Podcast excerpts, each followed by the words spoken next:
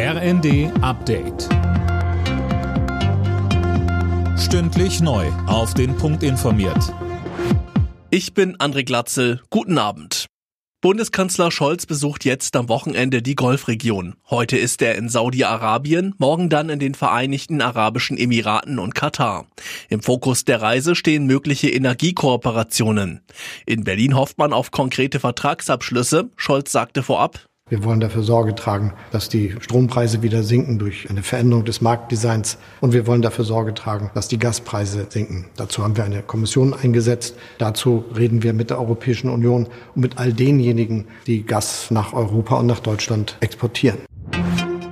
Trotz scharfer internationaler Kritik gehen in den russisch kontrollierten Gebieten in der Ukraine die Scheinreferenten weiter. Sie laufen bis Dienstag.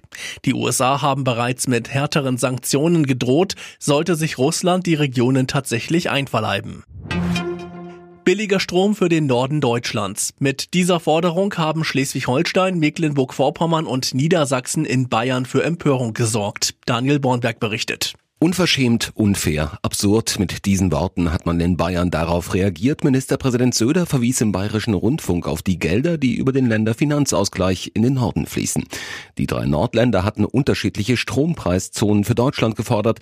Sie sind der Auffassung, dass Strom dort billiger sein sollte, wo er erzeugt wird. Im Norden stehen ja besonders viele Windkraftanlagen. Finanzminister Lindner will die Frist für steuerfreie Einmalzahlungen verlängern, und zwar bis Ende 2024. Das berichtet der Spiegel.